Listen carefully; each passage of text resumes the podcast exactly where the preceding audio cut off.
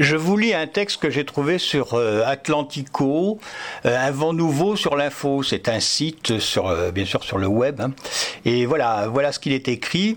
La dyslexie se manifeste par des difficultés au moment de l'apprentissage, de la lecture et de l'orthographe. L'enfant a alors du mal à établir une relation entre une lettre et un son.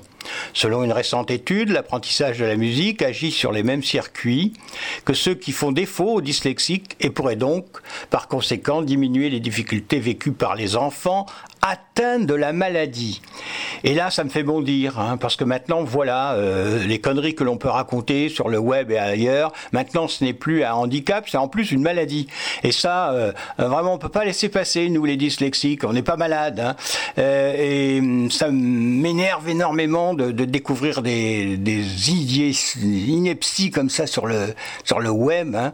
Euh, vous voyez un enfant qui lit ça, il dit, ça y est, je suis malade, euh, malade pour la vie. Ben, le malade, en réalité, c'est celui qui a écrit ça.